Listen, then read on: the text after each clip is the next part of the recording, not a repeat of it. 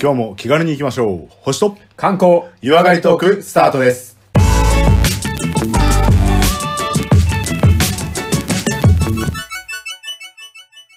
こんにちは、コマです。こんにちは、レオです。まずは番組のご案内をさせていただきます。このポッドキャストは相方のコマさんが星や星座宇宙についての話をして、私、レオが日本の観光について話す番組となっています。また素人が行っていることでありますので、何か間違いや不備がありましてもご容赦ください。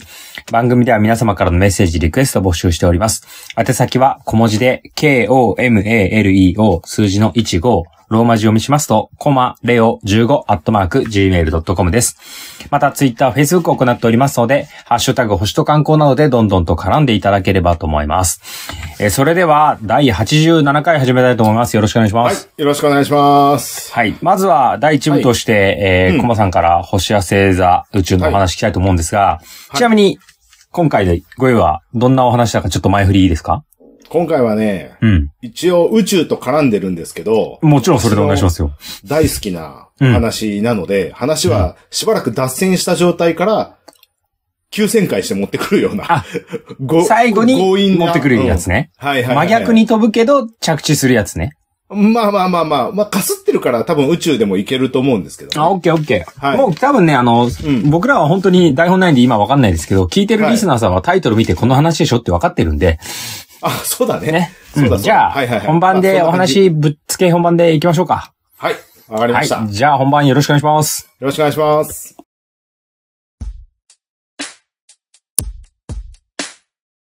はい、それでは、えーここからは第87回第1部、コバさんによります、星合星座宇宙の話、お願いします。あ、ありがとうございます。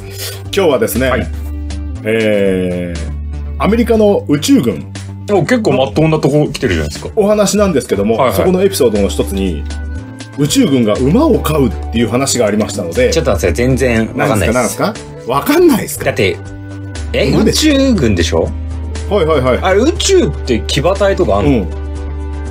いやいやいやいや、その辺がさ、どういうふうに馬を活用するかって気になるとこじゃないです気になるわ。か。でしょ、うん。で最先端を走る宇宙軍が今馬買うんですよやっぱさ、うん馬に何か理由があって買うわけなんですよまあそうだろうね。ただ思いつきで言ってないよね、俺らと違って。そうそう最先端とちょっとアナログのこの対極にありそうなところをこうやっぱ見つめ直すという点でこうすごいと了思いましてじゃあ宇宙軍、馬を飼う。はうそうですね、い、了解しましたこれ。なんかなかなかないタイトルかもしれないでいすやいや、もうババッチコはいはいイ、はいバッチコイですよ。はい。でも私としてはこう馬好きなのでこれなんでなんでそんなの買うのって思うわけですまあそうですよ。宇宙と馬が、馬って言ったらもうね、日本第一人者ははいはいもはうい多分コマさんだと思うんで。いや本当もうそういうふうに言っていただけて本当ありがたいと思いはまい。す、もうリスナー2人ぐらいは同意してると思います。いやで、これなんでこのネタをフックしたかと言いますと、うんちょっと最近自分の管理してる大馬さんがね、お亡くなりになってしまうという事件がありまして、今までお疲れ様でございました。本当に申し訳ないです、ほん皆さんに心配をおかけしまして、はいちょっと間がね、ちょっと空いてしまいましたけども、はい、あの、特別編結構面白かったんですけども、はい。まあそういったこともありまして、はい。あの、レオさんにお願いして特別編をやっていただいたといいう。やいやいやいや、大丈夫ですよ。ありがとうございます大変な時期でしたけど、お疲れ様でございました。ありがとうございます。で、まあ、気になる宇宙軍のはい大間さんの話ですけども、はいこれをやっぱこう、宇宙軍で馬を飼うっていうのは結局どういうことなんだろうってやっぱ調べるわけですよ。まね。あ、そうね。どういうことって言われてもピントはまず来ないよね。実際こう、やっぱ馬を飼ってるんですよね、宇宙軍が。ちょ、娯楽でしょと思うじゃないですか。うん。まあ、でもそういう意味がありますので、うんそこの、何、飼った意味というか、飼い始めた意味というのをちょっと掘り下げていきたいんですけどもお願いしますまあ、その前に、その前にですよ。だあのーアメリカの、うん。やっぱこう、歴史の中で、はい。馬とかって非常に重要なんですよ。うーんこれ。ね、なるほど。アメリカの映画で一昔前までですね、やっぱ多かったのが、今でも出すだ出るんですけどうも、ん。アメリカの歴史上西部開拓時代ってやっぱ多いんでああ、西部劇ってやつでしょすよ。そうそうそう、西部劇。うも。う日本が時代劇だったら、うんアメリカは西部劇なわけ。確かに、確かに。そうそうそう。ヤングガンとかでしそょのぐらいそうそうそう。いや、よく知ってるね。うん。知いってやるよ。その辺だもう映画もなんかやっぱ多いじゃないですか。おいおい。うん。おいおいおい。もうもう私のおすすめの映画はやっぱダンス・ウィズ・ウルブスよ。まあ、西部劇じゃ西部劇だね。そうですよね。あの、特にこう、インディアンとね、あの、ネイティブアメリカンの人たちそと、うん。あのー、アメリカ人がまあ来て、アメリカ人っていうかまあい、や、まあ、渋い感じで開拓ね。者がね、は来いて。ね、はい。あと、クイックデッドとか、トゥルグリッドとか、ワイヤットアップ。ワイヤットアップなんかはさ、やっぱあの、長い重心の銃持ってやってるようなさ、あ、あの、カチャってセンター外れるやつ。はいもう OK 牧場の決闘みたいあな、そーうはいいうはいはいはいやつですよね。はい。結構役者さんもね、ジョン・ウェインだとか、クリント・イーストウッドなんていうのはもう西あ部ー劇。ショーンとかね。うんショーン、ショーンってなんだあ、っけシェーン だ。シェーンカンバックでしょうんシェーンカンバックってちょっとわかんないんじゃないええちょっと邪魔しないでもらっていいですか有名なし。有名なしどうぞどうぞ。ああ、そうなんだ。ごめんなさい。ちょっと勉強不足でごめんなさい。あと、ケビン・コスナーとかマット・デーモンとかも、やっぱりこう、アメリカの西部劇からそう有,、ね。名になってね、出世作がそういった確か作品にだ西った部りす劇るっわつけっです。たら、まあなんか、あの、みんな誰しもが水鉄砲で背中合わせて10歩歩いたら打ち合うとかやってるよね。やってたよあーやね。ってそれる小さい頃もう娯楽の一つとしてやっ我てる々やってたじゃないでやってするか。夏の時期なんかはもうこれからの時期なんかやってますよね。やってるやってるやってそうそうそうそうそう。まあ結局あの竹筒の鉄砲が一番よく飛んでたりするんですける。ど。まあまあ、それかっこ悪いからやらないですよね。うんそうそう私もやっぱもう以前はあの一応乗馬クラブで働いてた実績がありまして、経営してたんですもんね。まあ経営あ、いや、ちまあ言えょないっと盛りました。はいはい。そうですね。まあ一応その時にはこう西部劇のイメージでやっぱお客さんが来るので、あ日本人人としてもやっぱ西部劇のイメー憧れジがあったりするでの体験させてるんですか、だからそのウエスタンハットああ、そういうことねか。ぶって、手と足縛って、ヒーハーっつって引きずってあげて、おうおうおうおうおうそういうことも冬場にやりましたね。あ、西部劇リンチ。えおふ 西部劇遊びをしましたよ。うほうほうほう。まあまあ、結ぶというよりも、まあ、持ってですけど、うんで雪の上をこう、ガーッと引きずられながら、うわ、西部劇のワンシーンだみたいなことはやってましたけど、はいはい。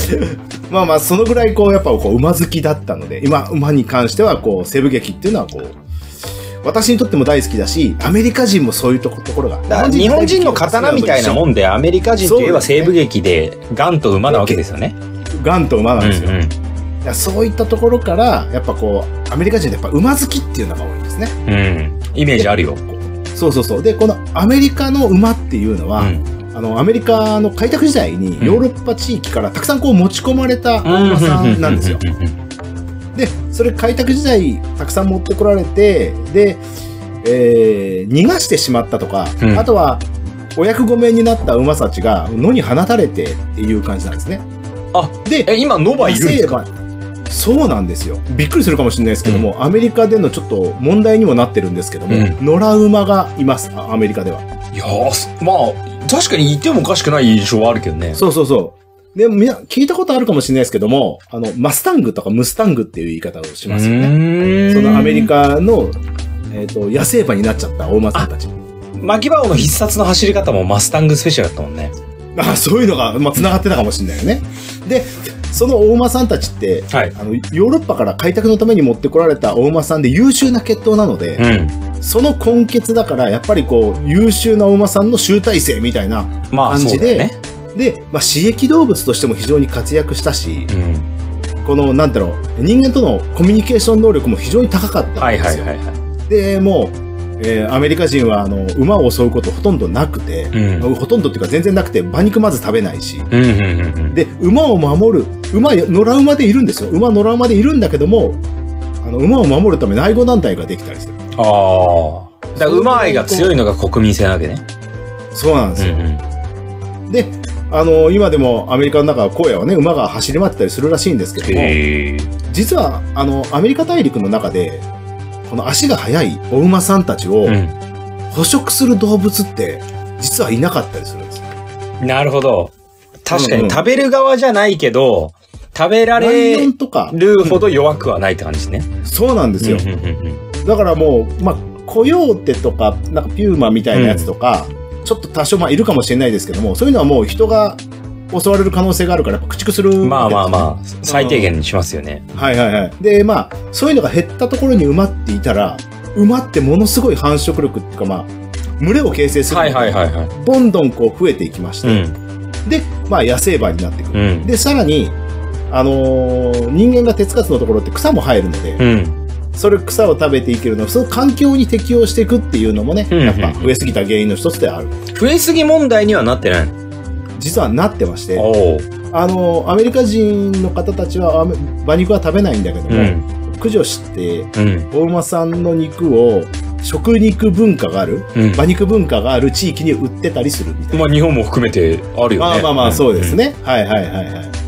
で、まあ、正直な話、群れを形成すると、はいその群れを守るために、人を襲ってしまう恐れもあるから、安全面の配慮として、多少こう、数字的に、えーはいはいはい管理してるっていううん。まあ日本と一緒、鹿とかと一緒でしょ、いい距離感が重要なんでしょこの地域は大体この頭数を維持しましょうみたいなのがはいは決いはいはいまってまして、えー場合によっては、まあ、すごいもう環境に適応してるので、うん。いろんなとこでも走り回って逃げちゃうわけですよ。うんまあ、車なんかじゃ絶対追えないから、そうね。もう唯一その、馬をその倒す手段としてはもうヘリで追跡。ヘリヘリ。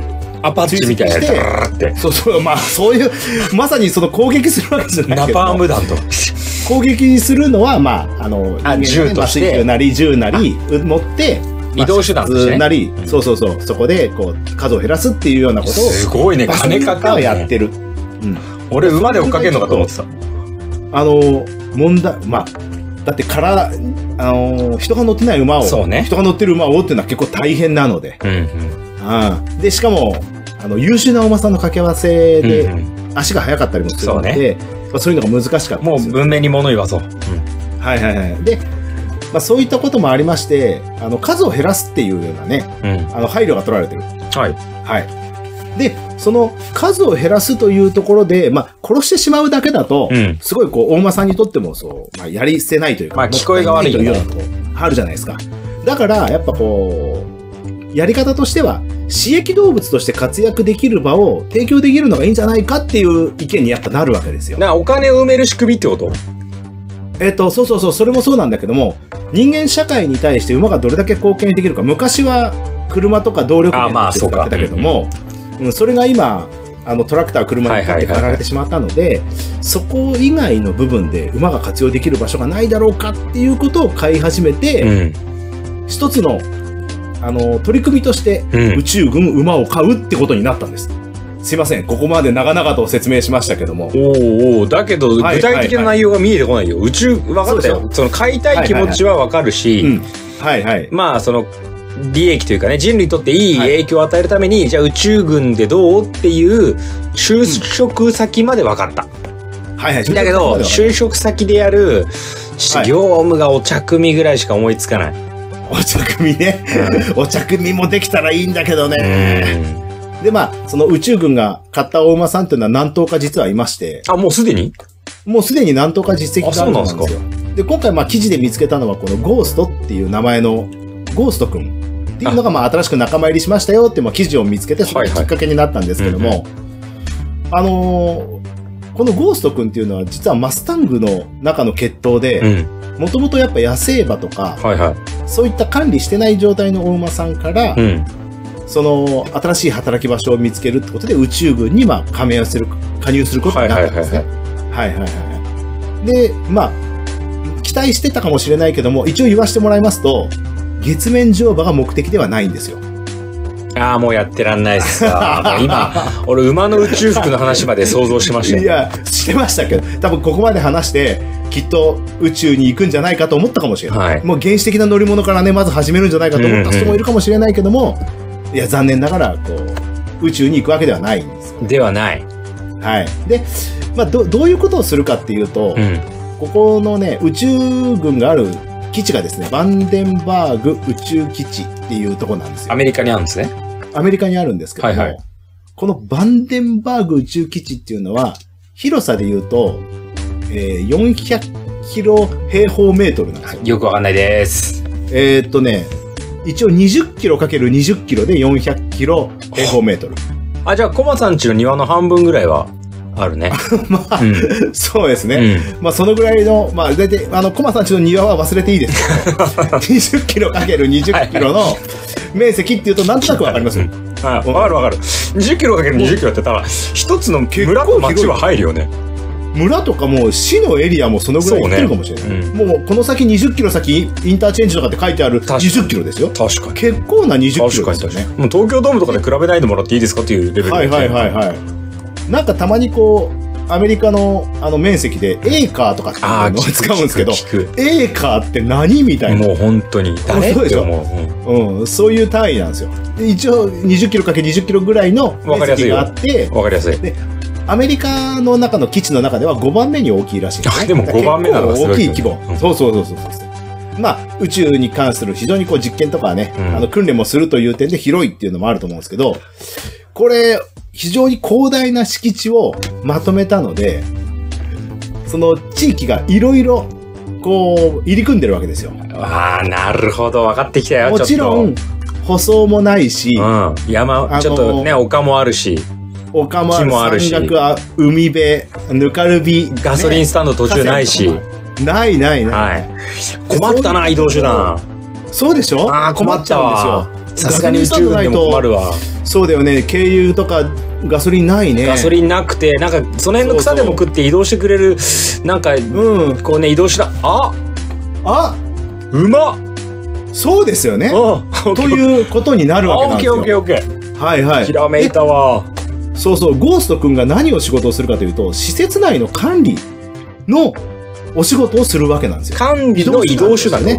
はいはいはい。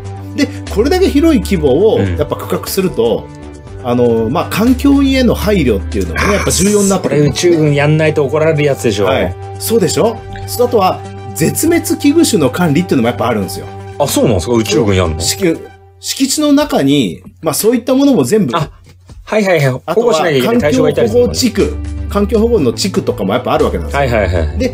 それをあの軍だからといって戦車とか装甲車で走るいわけにいやかないんですーもよう、だ一番聞こえ悪いやつだよでしこれうん、それだったらもともとここにいたであろう現地の馬で交通手段として使った方が、荒らしたうちにも入らないぐらいうん。そう環境にね。配慮したことができる、うん。で、途中で野営したとして燃料がなくなった、疲れたってなっても、お馬さんは草があれば大丈夫生できていすけねるんですよね。うん。はい。まあ人間の食料だけ持てばいいわけです。そうですよ。だ本当に開拓民の移動の生活してりゃいいんでしょそうそう、これだけ広い敷地をやっぱ管理する。で、しかも人間の面の届く範囲、飛行機とかで管理するわけじゃないですよ。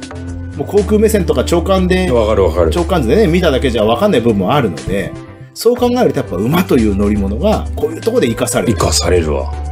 そう。もう砂浜とか山岳。山岳でももう、戦車なんかでね、キャタピラのものでも行けないようなとこでも、うんうんこう登っていけるっていうね。そのねぐらい日の踊り声とかもできるわけでしょあもう、もう乗り手が覚悟さえ決めれば、うんねうん心の覚悟さえできれば、そのぐらいできるよね。うん。はい。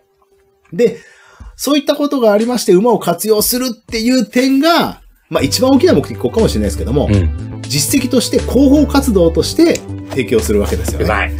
はい はいはい。まあ、そうなんでねほらアメリカ人は馬好きなんで、馬を活用してこういうことやってますよっていうと。あの、公共受けするやつでしょそうそうそう、はい公共受けするやつ。ちょっと ね、候補うまいな。その点々と一つとして、まあそういったことをするわけなんですよね。なるほど、なるほど。で、まあここまでがね、表に出てくるというか、うん。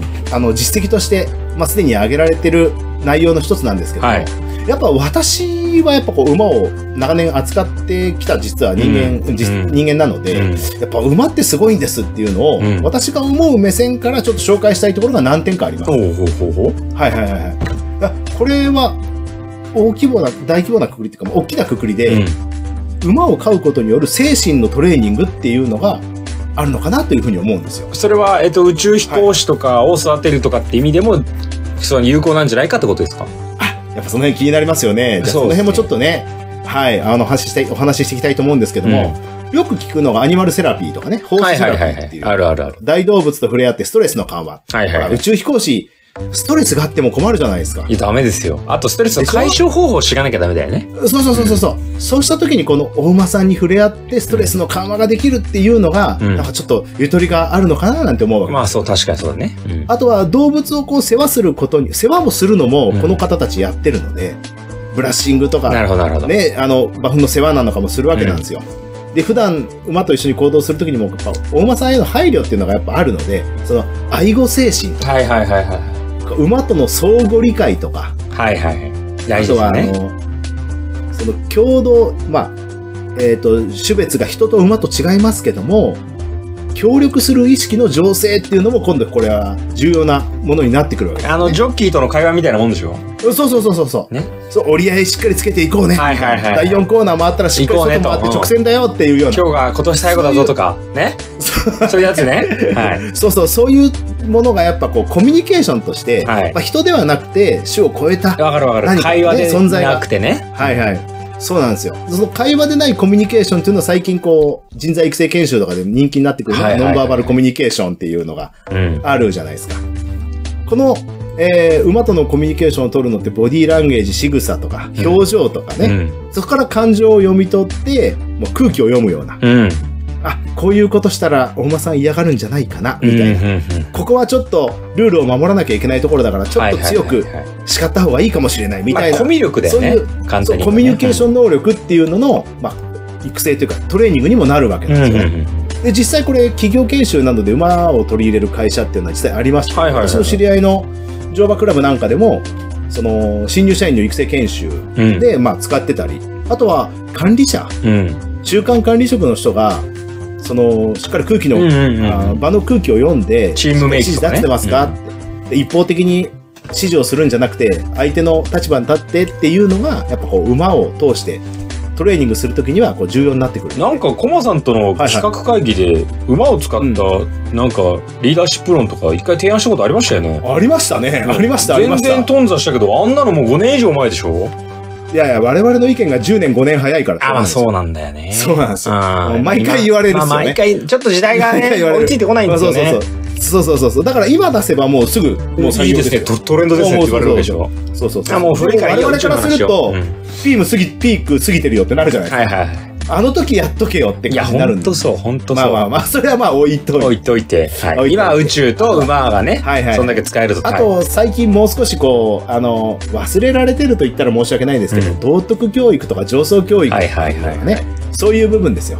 価値観とか善悪とか、はい、そういうのをね、あの、感じて考えるっていうような部分でうんすうんようんね。うんうん。それをお馬さんを通してですね、しっかりこう、なんだっけ、お馬さんに対して悪いことをやってしまうと、お馬さんが逃げてしまうわけですよね。はいはい身体能力的にはお馬さんの方が、やっぱりこう足が速かったりしてしまうので、だけどねどこ次こうねあの、はい乗る時とかのそのことも考えたらさそんなないがしろにできないしそれが感情のないさどこでもオンロードでもオフロードでも山でも行けますよっていう老婆が仮にできたとしてもうも、、はい。その馬だからこそのこう気遣いが生まれるわけじゃないですかそれがさ、それが同僚への気遣い、やっぱそういうことなん変わってくるわけでですすよよ。もう宇宙飛行士の育て方2にでも乗せよもう、もう乗せたいぐらいですうよ。んでもこれ実際上層教育なんかで言うと、幼稚園とか小学校うんの体験メニューとしてこれ取り入れてるところもあるので、ああいうやっぱりこれ、れはね、あの、最近、最近ってもう前からですけど、飼育小屋がなくなって以来やっぱ見直されている部や分確かに確かにねやっぱこうウサギでもさモルモットでもいいけどさ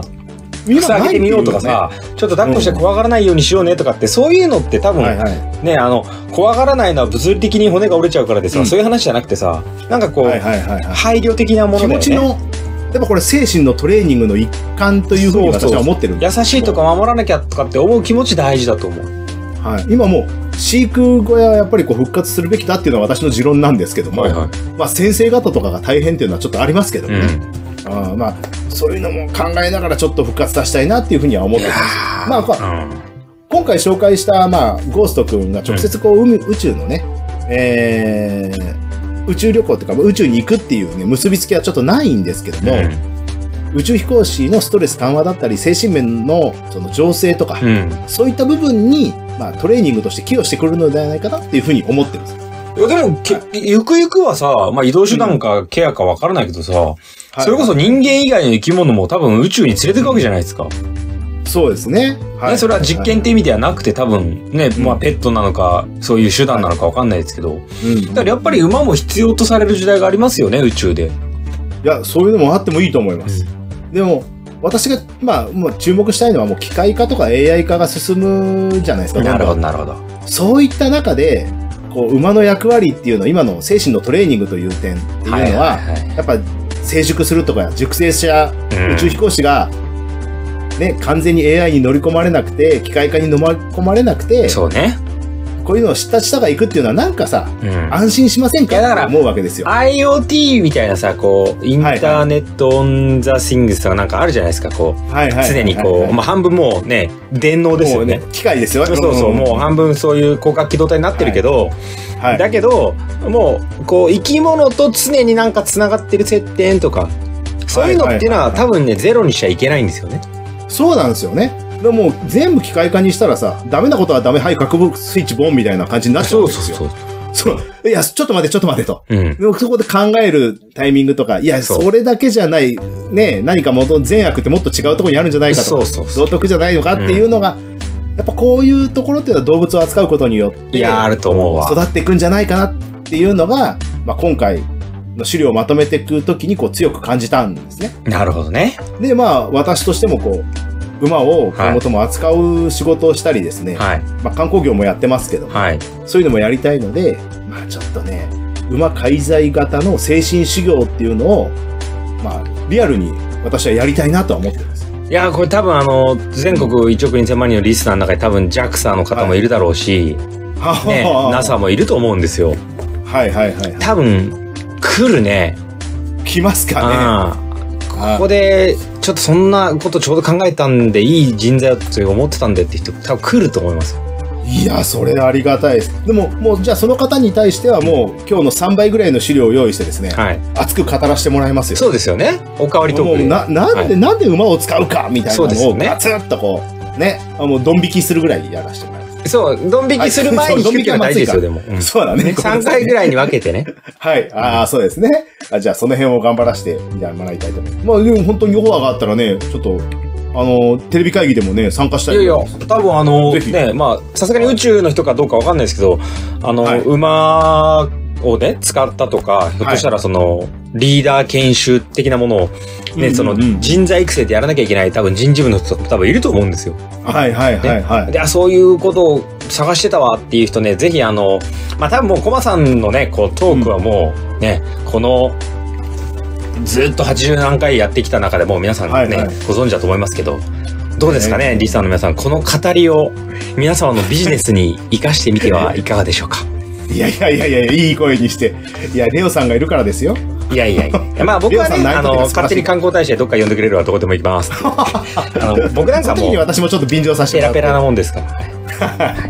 いやいや、でも、あの、まあ、宇宙つながりではありますけど、はい。あの、ちょっと、まあ、僕からのその聞いた感想で言わせてもらえば、あの、宇宙飛行士の育て方ってそれこそ本をね、うんうん紹介されて読んだじゃないですか。はい。あ、宇宙飛行士って、うん。その、もちろん、す算数が得意とか、言語が得意とか、いろいろあるんでしょうけど、あそもそも大事にされるものっていうのとか、見られてるものってそういうところ以外なんだっていうのはすごい感じましたよね。